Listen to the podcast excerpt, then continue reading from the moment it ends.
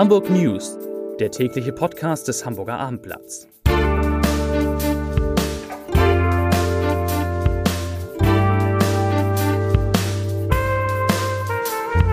Herzlich willkommen, mein Name ist Lars Heider und heute ist in Hamburg sehr, sehr viel passiert, über das wir reden wollen. Es geht unter anderem um das überraschende Comeback der Getränkedose. Es geht um die finanzielle Lage der, der katholischen Kirche und ihrer Schulen in Hamburg und um die Frage, was denn nun mit dem 82 Jahre alten Kapitän passiert, des, dessen Lotsenschoner Nummer 5 Elbe in genau derselben, also in der Elbe, versunken ist. Außerdem sprechen wir, das wird jetzt schwer, über das gewünschteste Wunschkind aller Zeiten das einen in den Wahnsinn treiben kann. Zunächst aber wie immer drei wichtige Nachrichten in aller Kürze. Zum 1. Juli werden gleich 16 Herzspezialisten vom Universitätsklinikum Eppendorf zur Asklepios Klinik nach St. Georg wechseln, die als einer der besten Standorte bei, bei Herzerkrankungen in Deutschland gilt. Neuer Chefarzt dort wird Professor Stefan Wilhelms, der, wie gesagt, 15 Ärzte und vier weitere Kollegen vom UKE mitnimmt nach St. Georg und damit Nachfolger des legendären Professor Cook wird. Den letzten Ehrenbürger hat Hamburg im Jahr 2013 ernannt. Das war Michael Otto. Nun hat Hamburgs Kultursenator Carsten Broster gesagt, der nächste Ehrenbürger, der ernannt werden muss, ernannt werden soll, muss auf jeden Fall eine Frau sein. Das ist deshalb so interessant, weil es genau dieser Carsten Broster war, der sich vor gar nicht allzu langer Zeit für Udo Lindenberg als nächsten Ehrenbürger stark gemacht hat. Und Udo Lindenberg ist bekanntermaßen keine Frau. So, und bei Aldi werden künftig Tüten für Obst und Gemüse Geld kosten. Das an sich finde ich persönlich sehr wünschenswert. Noch wünschenswerter wäre es aber, dass gerade das bei den Discountern sehr verbreitete Verpacken von Obst und Gemüse in Plastik, selbst manchmal von Bio-Obst und Gemüse, endlich ein Ende hat. So, und nun begrüße ich bei mir insgesamt fünf liebe Kolleginnen und Kollegen. Das zeigt, was heute in Hamburg los war. Wir müssen sprechen. Zunächst würde ich gern über die katholische Kirche und die katholischen Schulen sprechen. Peter Ulrich Meyer und Edgar Hasse sind da aus unserer Lokalreaktion. Peter, du hast dich heute gekümmert um die Zukunft der katholischen Schulen. Wie ist da der neue Stand? Also berichtet haben wir ja und das läuft ja schon seit vielen Monaten, dass definitiv sechs Schulen geschlossen werden. Etwas in den Hintergrund getreten ist, dass für zwei Schulen ein sogenanntes Moratorium besteht. Das heißt, dort gibt es noch die Chance, dass diese Schulen in Zukunft überleben werden. Welche Schulen sind das? Das ist die Sophienschule in Barmbek und die katholische Schule Harburg. Mhm. Und nun ist es so, dass ähm, es einen Rückschlag für die Barmbeker Schule gibt, weil bislang die ideale Vorstellung war, diese Schule zu erweitern um einen Stadtschul, Stadtteilschulzweig. Das ist nur eine Grundschule.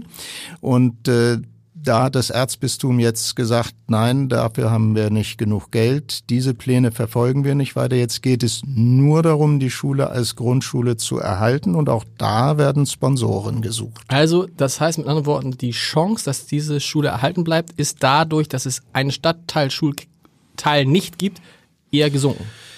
Nein, so würde ich es nicht ausdrücken. Also es gibt schon noch die Chance, dass die Grundschule erhalten bleibt, aber viele Eltern und auch die Lehrer dort an dem Standort in Barmbek hatten natürlich die Hoffnung gehabt, dass, ähm, sagen wir mal, eine Zukunftsperspektive durch eine Vergrößerung der Schule äh, erreicht werden könnte, eine Zukunftssicherung. Das ist auch deswegen im Grunde sinnvoll, weil ganz in der Nähe zwei katholische Schulen, die Stadtteilschulen waren, geschlossen worden okay. sind, so dass eigentlich ein Bedarf auch besteht. Müsste da sein.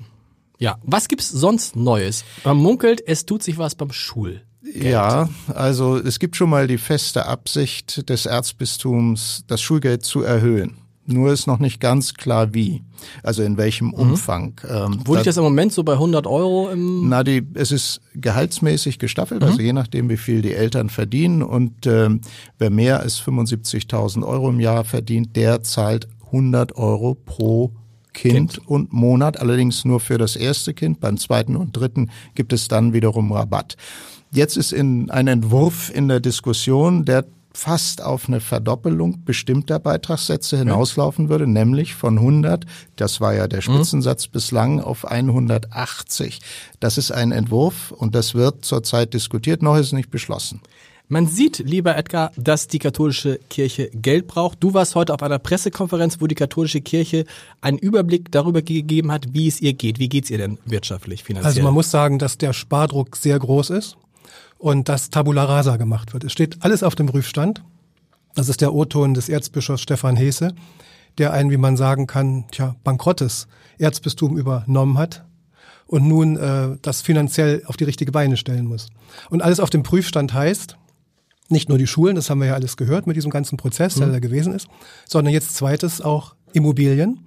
Das Erzbistum hat 800 Immobilien in Hamburg, Mecklenburg und Schleswig-Holstein. Ja davon vielleicht 200 Kirchen ungefähr und das kommt alles auf den Prüfstand. Das heißt, die können sich vorstellen, wahrscheinlich sich von Kirchen zu trennen, eher, ja. eher schwieriger oder auch das? Auch, auch das ist möglich, sich von kleineren Kirchen zu trennen. Es wird also eine Liste bestimmt irgendwann mal erstellt in Kooperation mit Leuten, die da Ahnung haben mhm.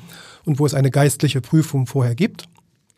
Und dann kann es passieren, dass Kirchen geschlossen werden, verkauft werden, dass es aber auch Kooperationen gibt mit den Protestanten. Da ist der Erzbischof Hesse sehr offen dafür, dass man zum Beispiel jetzt auf dem platten Land gemeinsam eine Kirche nutzt, evangelisch-katholisch. Und es kann auch sein, dass von diesen restlichen 600 Immobilien, die jetzt nicht Kirchen sind, dass die einfach schlicht verkauft werden. Ja, das ist durchaus möglich. Und Wie dann ist ja die Frage, ja. darf man Kirchen verkaufen? Ja. Was wird aus den Kirchen? Sie müssen entwidmet werden. Wird das vielleicht, es ist ja schwierig, eine Moschee, das will man ja nicht wieder haben, wie in Hamburg.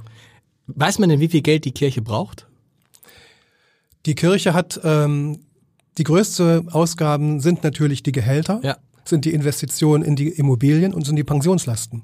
Das muss ja erstmal äh, geklärt werden. Und sie sind auf Kirchensteuereinnahmen angewiesen mit der schlechten Prognose, dass bis zum Jahr 2060 das Erzbistum ungefähr 40 Prozent der Mitglieder verlieren wird. Wow.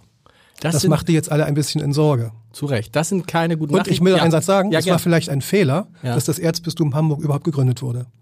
Zwei, vor 25 Jahren ist es ja aus der Taufe gehoben worden und man hätte es vielleicht auch einfach nur in Hildesheim, Münster oder Osnabrück belassen können.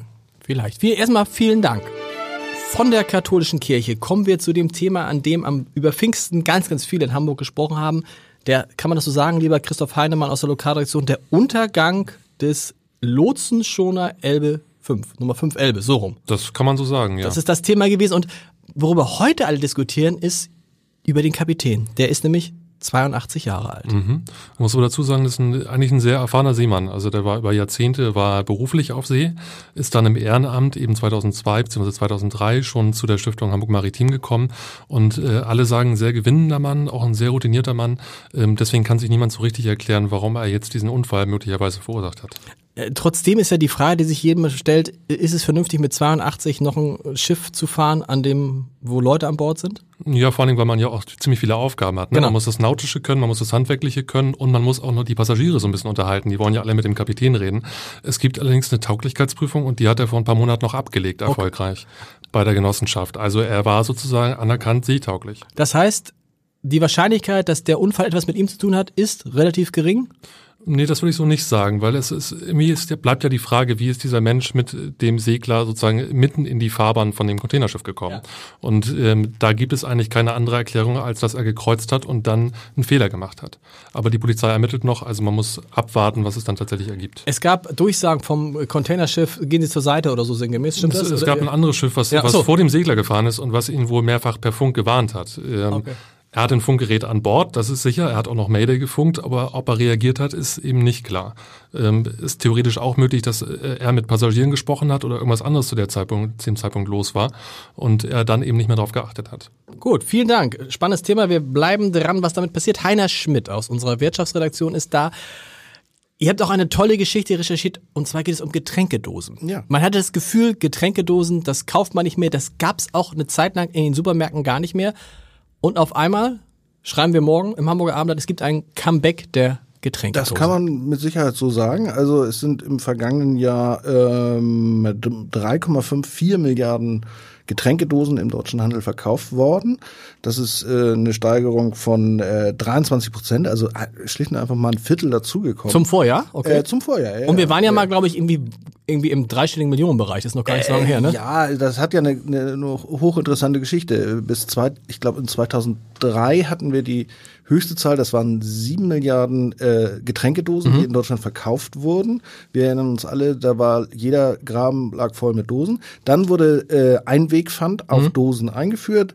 Dann ist der Absatz komplett eingebrochen auf 300 Millionen. Und jetzt gibt es schon seit einiger Zeit äh, eine gewisse Renaissance der Getränkedose. Das hat sehr viel zu tun mit diesen Energy Drinks. Und äh, aber auch die Bierdose kommt wieder. Und wie ist das jetzt ökologisch? Muss man, das hieß doch immer, ökologisch ist das die größte Katastrophe, so eine Dose zu ja, kaufen. gut, also es ist Aber vielleicht so, doch besser als Plastik, ich weiß es nicht. Äh, ja, Plastikdose, Plastikflasche Bier finde ich jetzt ganz schwierig. äh, mit, mit der Aluminiumdose habe ich auch so meine Probleme. Ähm, es ist so, äh, 25 Cent äh, auf eine Dose. Das ist ein hoher Anreiz, sie zurückzugeben oder zu spenden. Also ja. die Recycle, also die Rückgabequote heißt, es ist 99 Prozent. Ähm, wenn man dann aber mal guckt, ähm, wie ist eigentlich der Energieaufwand? Ähm, auch wenn diese Dosen äh, verschrottet werden und nicht äh, wie Flaschen, wie Mehrwegflaschen durch die Gegend gefahren, ist es doch so, dass Experten sagen, der Energieaufwand für eine einzige äh, Dose ist höher, als wenn man äh, diese Menge äh, Getränk aus, ähm, aus einer Mehrwegflasche trinkt.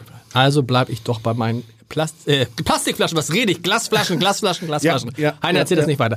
Vielen Dank. Als letzten Gast, und äh, da freue ich mich sehr, haben wir heute meine liebe Kollegin Vanessa Seifert da, die einige hoffentlich äh, auch kennen aus ihrem Podcast immer mittwochs, die digitale Sprechstunde. Heute ist Vanessa aber aus einem anderen Grund hier. Du hast heute die Autorin des Buches getroffen, das irgendwie alle Eltern irgendwie geschenkt kriegen oder lesen. Das gewünschteste Wunschkind aller Zeiten treibt mich in den Wahnsinn. Ja. Ein Ratgeber durch die Trotzphase. Hast du ihn auch gelesen? Ja. Natürlich nicht. Mit uns läuft das alles so locker und flauschig. Nee, ich habe es auch gelesen tatsächlich und ich habe es auch von einer Mama ausgeliehen bekommen schon und fand schon richtig gut. Und die Autorin kommt jetzt am Freitag, das ist der Anlass, also übermorgen, ja. nach Hamburg in die Deutschlandzentrale von Facebook und spricht über digitale Bildung. Also ab wann ist ein Handy okay? Darf mein Kind Fernsehen? Wenn ja, wie lange? Und was sagt, was, wie lange darf mein Kind Fernsehen? Egal. Ja, also wie gesagt, man muss natürlich schon konsequent bleiben und dann vielleicht nach einer Folge Sam oder Paw Patrol oder was gerade so geguckt wird, dann auch sagen, jetzt ist Schluss und darf sich nicht so irritieren lassen, wenn die sich auf den Boden wälzen dann, ne? Und genau. komplett ausflippen. Genau. Nur noch eine Folge, Papa, nur, nur noch, mehr, eine Folge. Mehr, ja. mehr. Und sie sagt, das ist sozusagen ein äh, neurologischer Prozess, weil unser Gehirn ist so ein bisschen im Ruhemodus ne? und dann wird ausgeschaltet und dann zeigen wir mit voller Heftigkeit diese Emotionen. Das heißt also in dem Moment nicht, das Kind ist unerzogen oder nicht artig, sondern es ist einfach nur sozusagen eine Momentaufnahme und äh, hat ah, nichts mit der Erziehung Cool, das Kind kann gar nichts dafür. Im Prinzip gar nichts. Und wir Eltern auch nicht.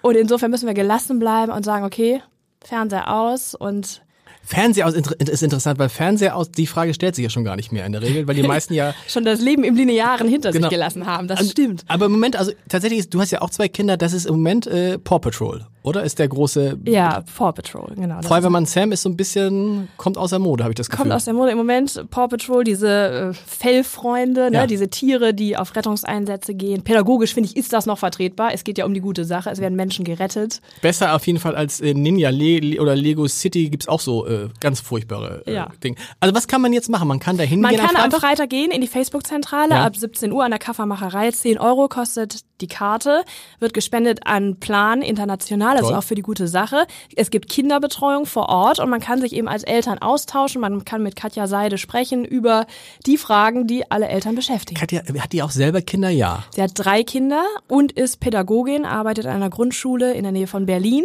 Okay, also hat das nebenbei geschrieben, dieses Hat Buch. das nebenbei geschrieben, hat einen Blog, der 28 Millionen Zugriffe hat, wahnsinnig oh, erfolgreich. Wahnsinn. Und diese User haben geschrieben, Mensch, ihr müsstet mal ein Buch schreiben. Sie mit ihrer Kollegin Danielle Graf. Mhm. Äh, die haben da immer gute Antworten offenbar gegeben und so, dass die anderen sagten, ihr müsst mal ein Buch schreiben. Und dann hat sie gesagt, wir schreiben mal das Buch, das wir gebraucht hätten, als unsere Kinder in der Trotzphase waren. Und offenbar haben sie einen Nerv getroffen. Wunderbar, vielen Dank. Also die ist am Freitag in der Stadt und bevor wir jetzt äh, Tschüss sagen, habe ich natürlich wie immer und setze da auch für Vanessa meine neue Lesebrille auf, die furchtbar aussieht, äh, den Leserbrief des Tages. Er kommt von Karin Rockstroh. Sie schreibt äh, zu der Geschichte aus dem Hamburger Abendblatt, dass die Grünen den Umbau der Esplanade zur Flaniermeile fordern.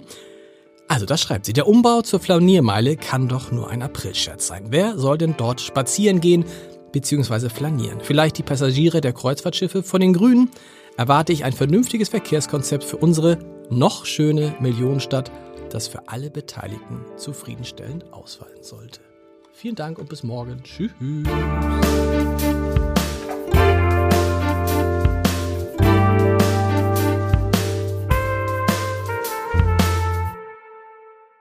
Weitere Podcasts vom Hamburger Abendblatt finden Sie auf abendblatt.de slash podcast.